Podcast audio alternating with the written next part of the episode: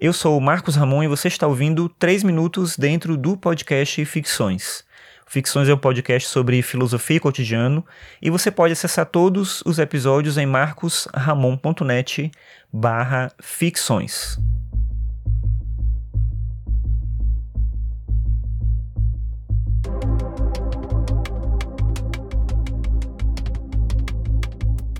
eu tava numa expectativa muito grande para uma coisa bacana que podia acontecer para mim agora, nesse final de ano, mas aí deu errado, e aí é curioso como a gente fica com uma sensação de derrota muito grande, mesmo quando a culpa não é nossa, como nesse caso específico. Não era culpa minha, não foi algo que dependia de mim, mas enfim, não aconteceu aquilo que eu imaginava que ia acontecer. Mas a sensação de frustração, ela acontece de qualquer forma. E pensando sobre esse fato agora, eu lembrei de um texto que eu escrevi faz muito tempo e que está num livro meu que chama Descompasso.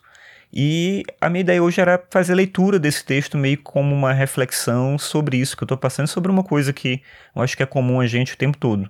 O texto chama O Cansaço Nosso de Cada Dia. Como eu falei, ele está disponível nesse livro que se chama Descompasso. Ele está disponível para compra na Amazon. Eu vou fazer a leitura do texto agora e já Aproveito para me despedir de você, porque quando terminar o texto já acaba o episódio de hoje. Mas se você gostar do texto quiser ler outros assim, tem esse livro disponível com esses meus textos, mais ou menos na linha desse que você vai ouvir agora. Então, o cansaço nosso de cada dia.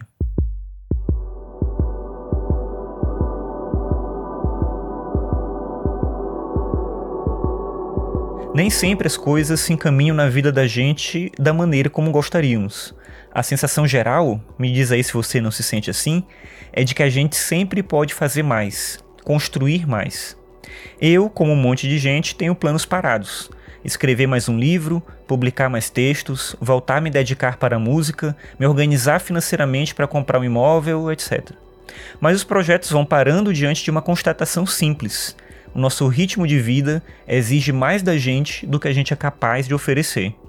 É como se você tivesse que subir uma ladeira íngreme a 110 km por hora com um carro 1.0 já velhinho.